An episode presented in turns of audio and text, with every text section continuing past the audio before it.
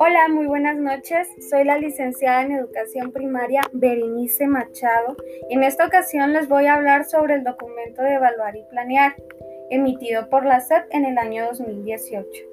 Abordaremos puntos a continuación muy interesantes, así que quédense por favor, porque son de carácter indispensable para la práctica docente. Primero, vamos a remitirnos al concepto de planear. El plan del trabajo que elabora el docente es, aquel que él mismo diseña de acuerdo a las características de sus alumnos, ¿sí? En un determinado periodo. Esto ya sea semanal, quincenal, trimestral o mensual, según como él lo determine. ¿Para qué planeamos? Eh, pues el principal propósito por el que planeamos es asegurar que haya coherencia entre las actividades de aprendizaje y las intenciones didácticas, estas tomadas pues desde nuestros planes y programas. ¿Qué ventajas aporta el docente planear una ruta de trabajo? Pues para estructurar nuestra práctica. Eso es lo primordial. La planificación es un momento en el que el docente puede anticipar, puede investigar, puede analizar, eh, relacionar, eh, momento para imaginar, proponer, seleccionar, tomar decisiones y manejar adecuadamente el tiempo. También permite pues conocer con qué recursos y con qué materiales se va a contar, así como también pues diversificar las estrategias. Estas siempre todo, todo se determina a partir de las necesidades de nuestros alumnos. Él es el centro y nuestra planificación tiene que estar enfocada en nuestro alumno. ¿Qué aspectos debemos tomar en cuenta en la planificación? Pues los que todos ya básicamente conocemos que es el enfoque didáctico, los aprendizajes esperados, los contenidos establecidos en, los programas de estudio, los momentos y tipos de evaluación. Y con esto, pues ya me voy a pasar yo a lo que es la evaluación, ¿sí?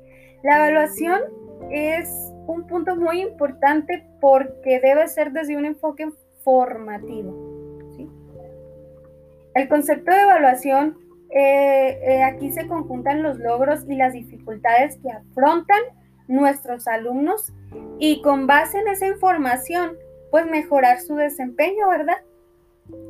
La evaluación favorece la reflexión sobre la enseñanza y el aprendizaje. Es decir, no solamente determina qué aprendió o no mi alumno, también habla y proyecta mi desempeño como docente.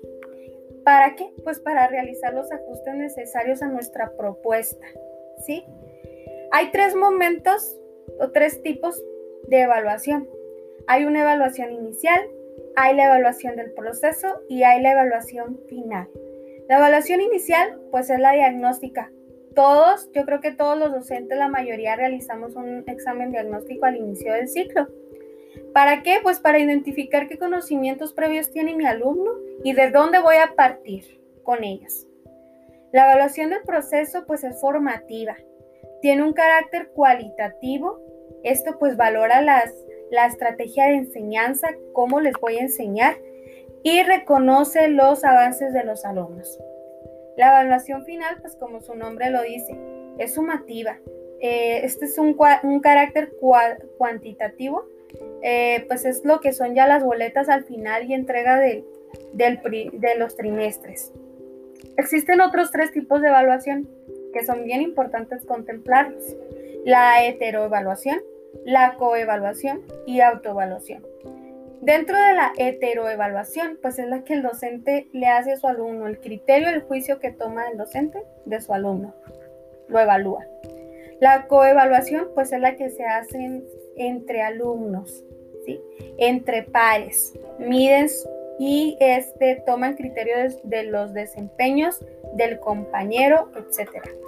Y por último, la autoevaluación, esta es personal, ya es individual. El alumno determina eh, si él mismo logró los aprendizajes, eh, em, autoevalúa su desempeño, ¿sí? emite un juicio sobre el desempeño de, él. Para nosotros poder diseñar nuestra evaluación, eh, es bien importante que eh, tomemos en cuenta las siguientes interrogantes, ¿sí? ¿Para qué voy a evaluar? ¿Qué voy a evaluar? ¿Cómo lo voy a evaluar? ¿Con qué instrumentos? ¿Cuándo voy a reunir la información? ¿Cómo lo voy a analizar? ¿Cómo voy a analizar los resultados?